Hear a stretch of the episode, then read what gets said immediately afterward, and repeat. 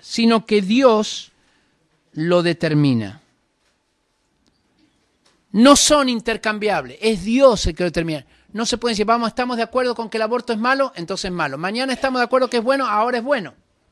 No son intercambiables, los valores los determina la instancia superior y Él es el mismo ayer, hoy, por los siglos, así que no son intercambiables. Vamos a ir a la última pregunta, porque luego quiero entrar en algunas aplicaciones prácticas. La pregunta teleológica.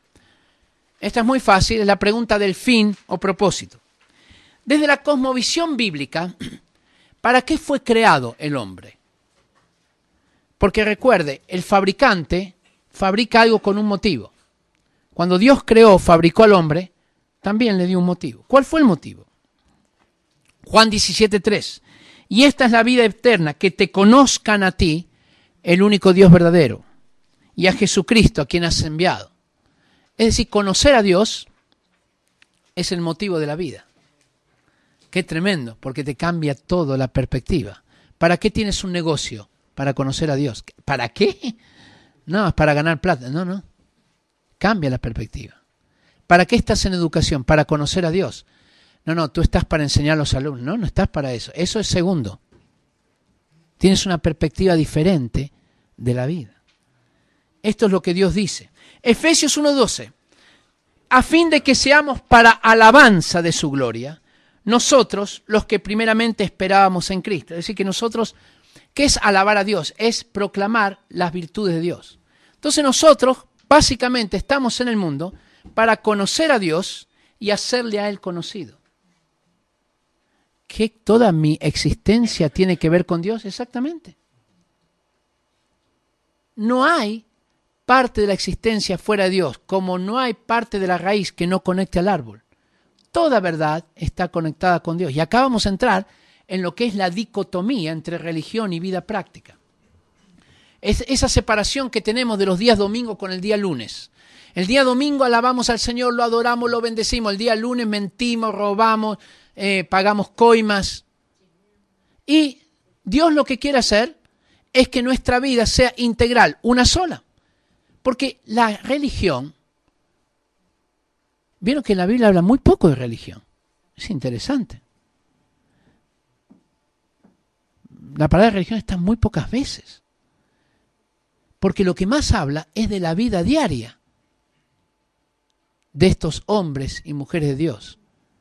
De Jesús pocas veces se lo describe en la sinagoga, más bien se lo describe cuando él caminaba por la calle, comía, sanaba enfermos. ¿Se da cuenta? La vida era una sola. Y nosotros hemos caído en esta dicotomía de tener dos vidas. La vida religiosa, que es la iglesia, y otras cosas más, cuando cantamos, oramos. Algunas personas me dicen, yo estoy en las cosas del Señor. Yo le pregunto, ¿qué son las cosas del Señor? Cantar, orar, predicar. Y dígame, ir a la universidad, ¿no es cosa del Señor? Y trabajar en una empresa, ¿no es cosa del Señor? Colosenses 3.17 y Colosenses 3.23 dice que todo lo que hagamos de palabra o de hecho, lo hagamos en el nombre del Señor, es decir, representándolo a Él. Y que todo lo que hagamos de palabra o de hecho, lo hagamos para el Señor. ¿Qué significa para el Señor? Que yo no trabajo para mí, trabajo para el Señor, y menos trabajo para un patrón. Por eso la Biblia dice, no trabajen al ojo, que significa no trabajes cuando te vean. ¿Se da cuenta? Cuando uno tiene dos vidas, está el patrón cerca, trabaja. El patrón vio cómo estoy trabajando, ¿no? Se va el patrón, chao. Trabaja ni a reglamento. Cuando uno sabe que lo hace para Dios, no le importa si lo miran o no lo miran, porque tiene una sola vida. Y esto produce en los cristianos una finalidad de vida que hace que la vida sea una sola. Es santo donde nadie lo ve, no donde lo ven. Porque ser santo donde te ven, y usted me entiende santidad como pureza, no que somos san san, no, no estoy hablando de eso, todos somos eh, imperfectos. Pero se porta bien, digamos, no solamente cuando lo miran, sino que tiene una vida de integridad y cuando mete la pata, lo confiesa y se aparta y alcanza misericordia, no lo justifica no lo oculta, no dice, mira, ¿sabes qué? Es que yo sigo siendo un cristiano extraordinario y tiene una cosita por ahí metida en la oscuridad. No es así. Por eso la Biblia dice que si andamos en luz, primera de Juan 1.7, como Él está en luz, tenemos andar en la luz, tenemos comunión unos con otros y la sangre de Jesucristo nos limpia de todo pecado. Por eso cuando nosotros estamos con el control remoto, estamos viendo, aunque estemos solos y nadie nos ve, vemos cosas que son puras. No cuando alguien entra y, ay, estoy viendo Discovery Channel, sí. No, tienes una sola vida. Y no solamente lo que ves, que nadie te ve, sino lo que piensas. Bueno, total, acá en los pensamientos nadie me descubre. Sí te descubre porque hay un Dios. Y nosotros hacemos las cosas, aún pensamos para Dios.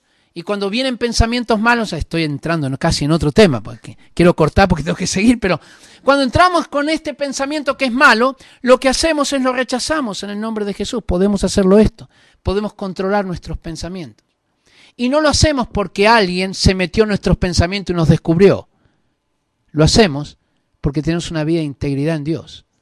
Y cuando no lo podemos hacer, es decir, siempre podemos, pero cuando no queremos hacerlo y hemos dado lugar a ese mal pensamiento, sea de chisme, de celos, de envidia, de lujuria, de lo que sea, nos arrepentimos y cambiamos ese pensamiento. Y si es posible, lo podemos hacer. Volvamos al tema. Entonces, estamos en el tema de la finalidad. Cuando no hay cosmovisión bíblica, ¿quién determina el propósito de la vida? Aquí tenemos un gran problema. ¿Para qué vives?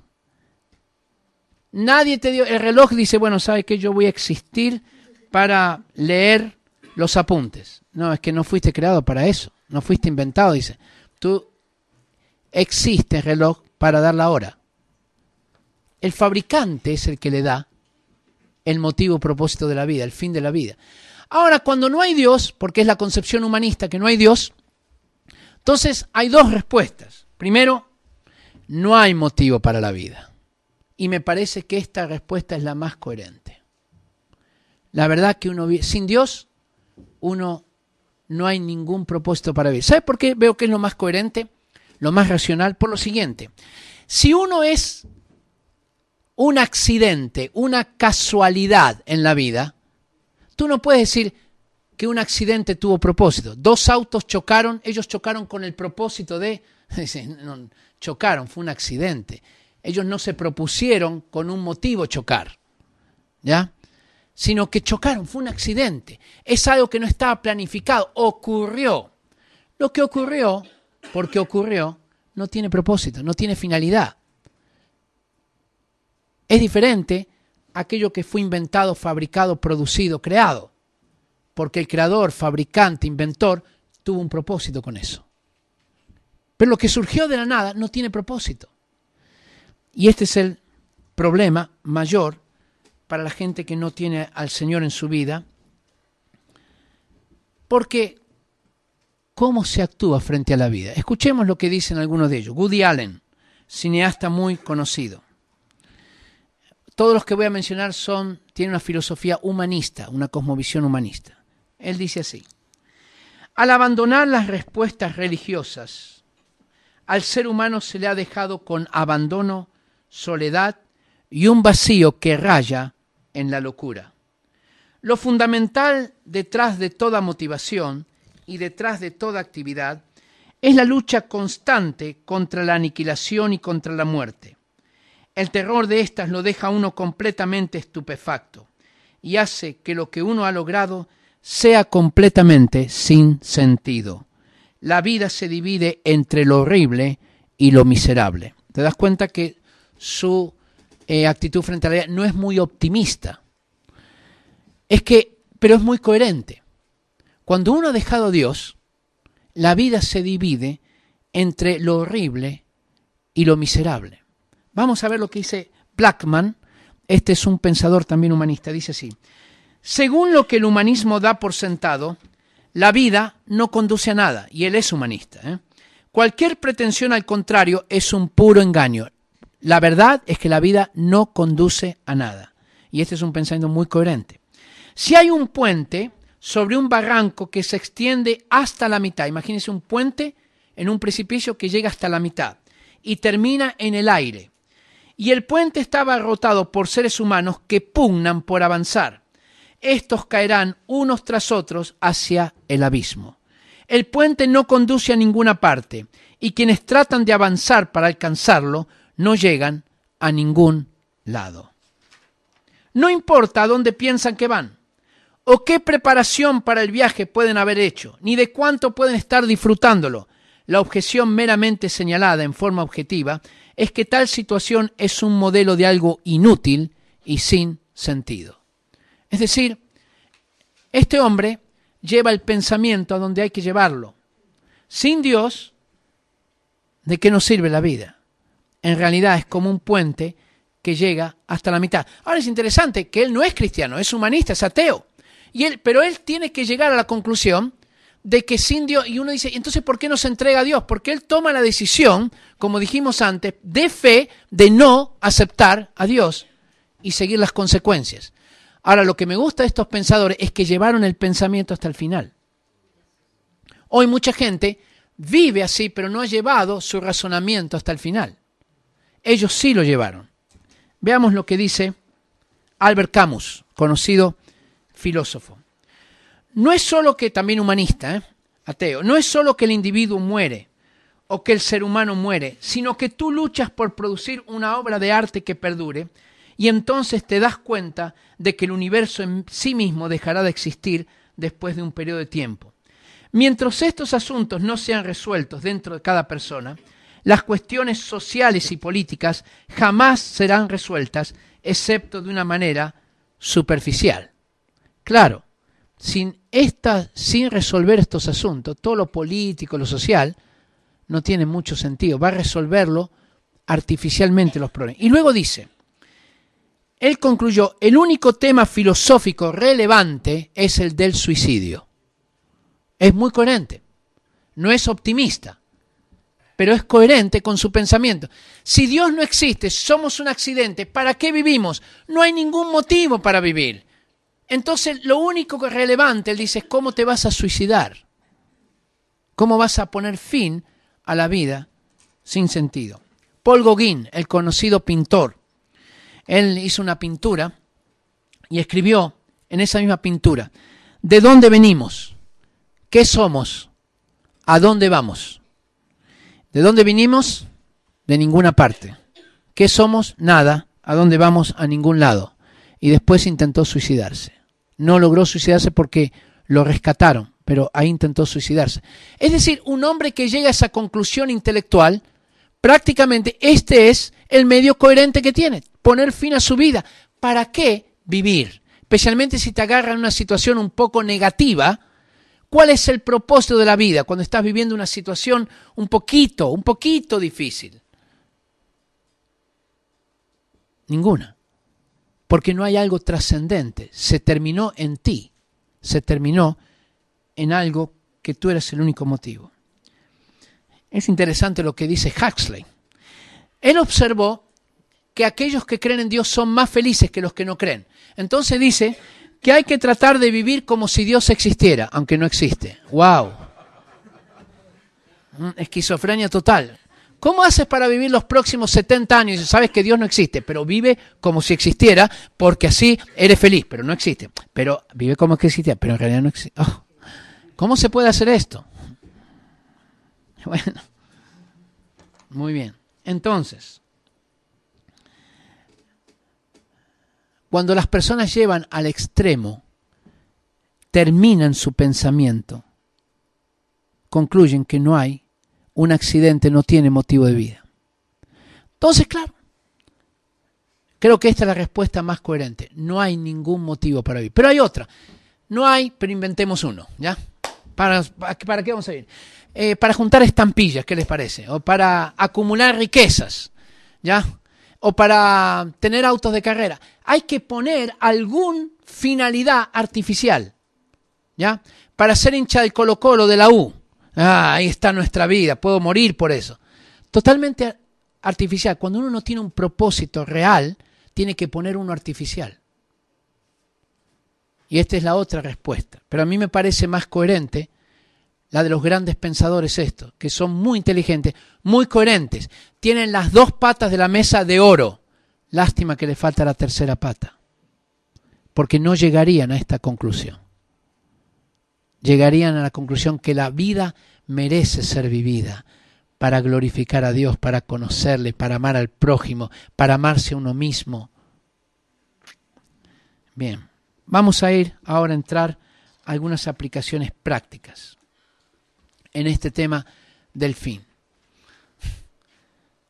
¿Para qué formamos un hogar? Cuando le pregunto a algunos muchachos allí, me dicen, para ser feliz. ¡Wow! Ahora, la felicidad es un buen motivo, pero aún no es el motivo. Es interesante que la Biblia habla poco del término felicidad. La verdad que no lo menciona nunca. Menciona el término gozo y menciona el término bienaventurado, que es una palabra que es felicidad en cuanto das a otros. Solamente eso. Pero ese concepto de felicidad, de buscar tu propia felicidad, no está mucho en la Biblia. ¿Se dio cuenta? El que quiera ganar su vida, la perderá. El que pierda su vida, la ganará. ¡Wow! El que quiera seguirme, tome su felicidad cada día y sígame. No dice, dice, tome su cruz y sígame. Niéguese a sí mismo. ¿Cómo es esto? Bueno, dice el Señor que hay que buscar primero el reino de Dios. Esa es la finalidad. Y las demás cosas vienen por añadidura. Entonces, nosotros no formamos un hogar para la felicidad, aunque eso es, eso se va a producir, es la añadidura. Pero formamos un hogar nuevamente para conocer a Dios y hacerle al conocido. Esto nos permite ser más inteligentes cuando escogemos pareja. Ahora no estoy hablando a muchos jóvenes acá, ya varios son casados, otros no, pero es muy importante. Hay personas que eligen pareja por una cuestión momentánea. Le atrajo algo de esa pareja. Es muy interesante aplicar los tres elementos acá. Que la atracción a la pareja no sea solamente física, sino sea espiritual, mental y física. Ahora, entiéndeme bien, no es espiritual tampoco. Es espiritual, es mental y física. Tienen que estar los tres elementos. Algunas personas son tan espirituales que solamente buscan lo espiritual, y no es así. Ahora, este no es el fenómeno habitual. El fenómeno habitual es buscar en lo físico, lo mental, si es muy inteligente, cosas así. Y tenemos que aprender también y educar a nuestros hijos que la atracción es las tres áreas. ¿De qué te sirve tener a un hombre, a una mujer muy linda si no tiene carácter? Te va a durar como tres días, bueno, un poquito más, tres meses. Eso es lo que pasa si tiene un carácter que es no es virtuoso, un hombre que se emborracha y que no importa que sea Hércules, igual va a ser muy infeliz. Entonces hay que enseñar a la gente a elegir bien, que la atracción tiene que haber los tres elementos. ¿Y para qué vas a formar el hogar? Y el hogar se tendrá que formar para, nuevamente, bendecir a Dios, al prójimo y a uno mismo. Así. Es lindo cuando nosotros tenemos gente en nuestro hogar y podemos ayudar a gente. Ya con mi esposa nos hemos propuesto eso. Hay veces recibimos gente en muy mala condición, pero es una alegría tenerles. Lo podemos hacer.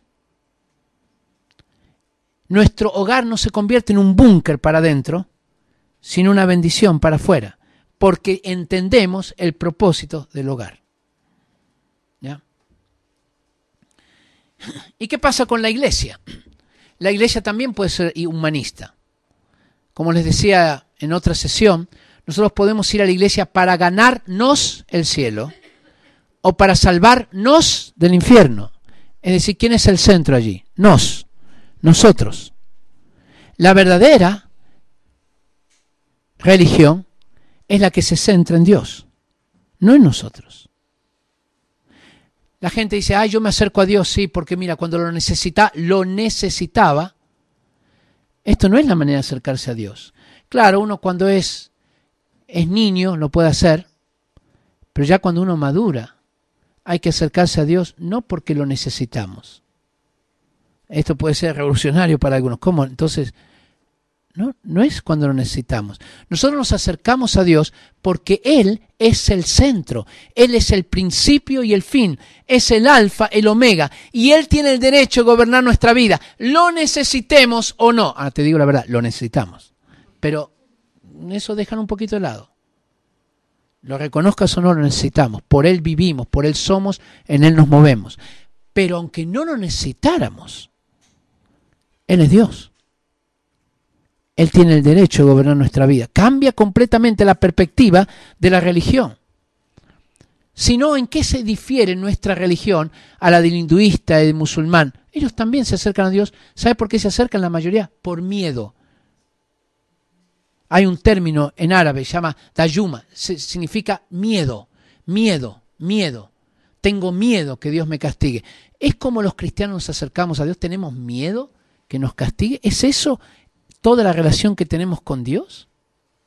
Esa es una relación muy pobre, muy egoísta, muy centrado en mí.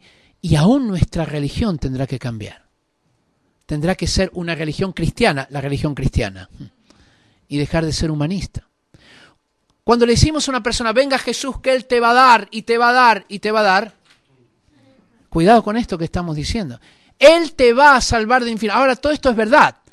Y en algún lado hay que mencionarlo. Pero cuidado que esto no sea el centro de la vida cristiana, porque después se forman niños de Coca-Cola. Papá, dame Coca-Cola. Y si no me das Coca-Cola eres malo, papá. ¿Por qué no me das Coca-Cola? Eso puede ser cuando tiene tres años, pero no cuando tiene veinte. Cuando tiene veinte no puede, ¿sabe qué? De esta iglesia no voy más porque resulta que el coro canta desafinado y el pastor... Yo no puedo entender esta manera de pensar. La cosa es concretamente, tú estás en esa iglesia porque Dios te dijo. Y si Dios te dijo, te dijo. Y si Dios no te dijo, no te, eh, te vas de esa iglesia. Listo. Es así, no es que te guste, que no te... Esto, cuidado. Es Dios el centro, Él es el alfa y el omega, el principio y el fin, no somos nosotros. Y tenemos una religión muy centrada en nosotros. Y como está centrada en nosotros, hay que adaptarla. Hay que adaptarla. Bueno, resulta, vamos a adaptarla un poquito. Eh, si tú das 10, te recibirás 100. Y estamos llenos de programas televisivos de que da 10, hermano, da 10, que recibirás 100, porque Dios te va a prosperar. Y es cierto que Dios prospera, pero cuidado con poner el centro en nosotros. Da para que Él te prospere. Eh, es una regla esa de Dios, es verdad. Pero que uno, la motivación es muy importante. Porque recuerda que la motivación está en el corazón. Primera Samuel 16:7 dice que Dios no mira lo que está delante de sus ojos, mira el corazón. El corazón son los motivos con que hacemos las cosas. Bueno, y vamos al área de la educación. En la educación, el fin de la educación es glorificar a Dios. Los colegios tienen que existir para poner en alto a Dios. Y cuando estudiamos historia es para ver cómo Dios interviene en la historia. Y les contaba que John Dewey y Robert Hutchins discutieron en 1936 para qué servía la educación, cuál era el fin. Estamos hablando de, de la pregunta del fin. ¿Cuál era el fin de la educación? Y Robert Hutchins sostuvo que era para la vida. John Dewey para preparar a la gente para trabajar. Y triunfó John Dewey.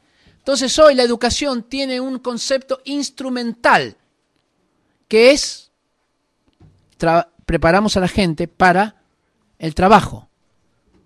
Y los profesores se preparan para preparar gente para trabajar.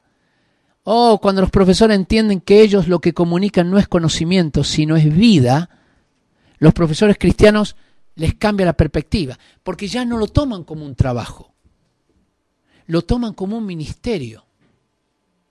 Yo veo allí a Betty, Betty ha tomado esto como una vocación de vida el ser profesor. Y ella trata de bendecir a sus alumnos porque entiende que esto no es primeramente un trabajo. Unos profesores que entiendan esto. Sino es un ministerio, es algo donde ellos sirven. Un profesor, perdón, ¿eh?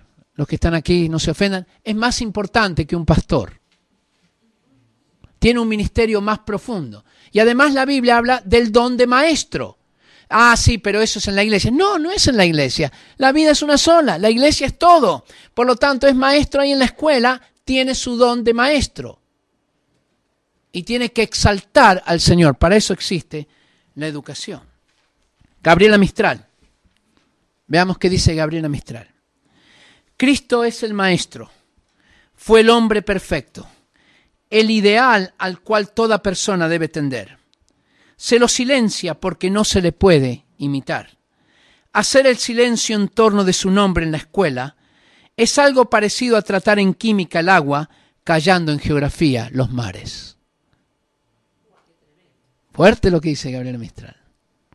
Premio Nobel de Literatura chilena, 1945.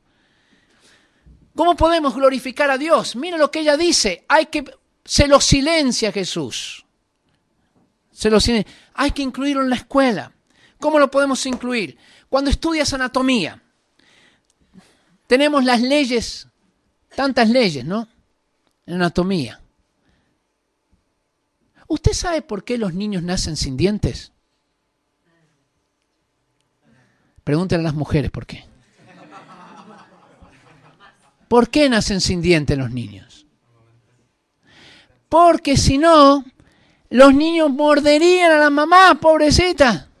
Por eso nacen sin dientes. ¿Y quién le dijo al niño que tenía que nacer sin dientes? Esto se llama ley de prevención física. Es una ley de prevención. ¿Por qué tenemos dos ojos? Estas son preguntas para hacer los alumnos. ¿Se da cuenta? Los cristianos podemos meternos en educación y glorificar a Dios. ¿Por qué tenemos dos ojos? ¿Por qué tenemos dos piernas, dos manos, dos brazos, dos hombros, dos partes del corazón, dos pulmones, una lengua? ¿Por qué tenemos? Bueno, en primer lugar porque nos brinda una amplitud mayor. Y en segundo lugar es una ley de prevención. En caso de perder uno, tenemos otro. ¿Se da cuenta? ¿Y a quién se le ocurrió eso? No, no, a quién no, porque es una coincidencia, pero hay que preguntarse, ¿será que a alguien se le ocurrió o, o ocurrió nomás? Hmm. ¿Por qué tenemos cejas? Hay que, para depilársela, dicen algunos. ¿Por qué tenemos cejas? Por el sudor de la frente para que no caiga en los ojos. Mire qué interesante. ¡Wow! ¿Por qué tenemos cera en los oídos? ¿Protección contra qué? Contra los insectos. Cuando un insecto entra ahí, escapa, porque la cera es.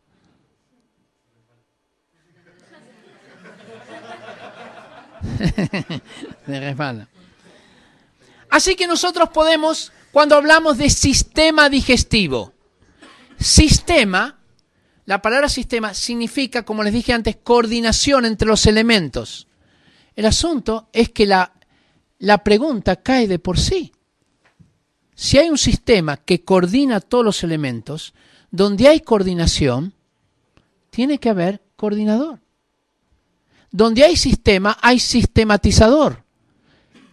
Estas preguntas hechas a los alumnos, aunque no podamos darle la respuesta en algunos colegios, pero en otros sí, tenemos que hacérsela.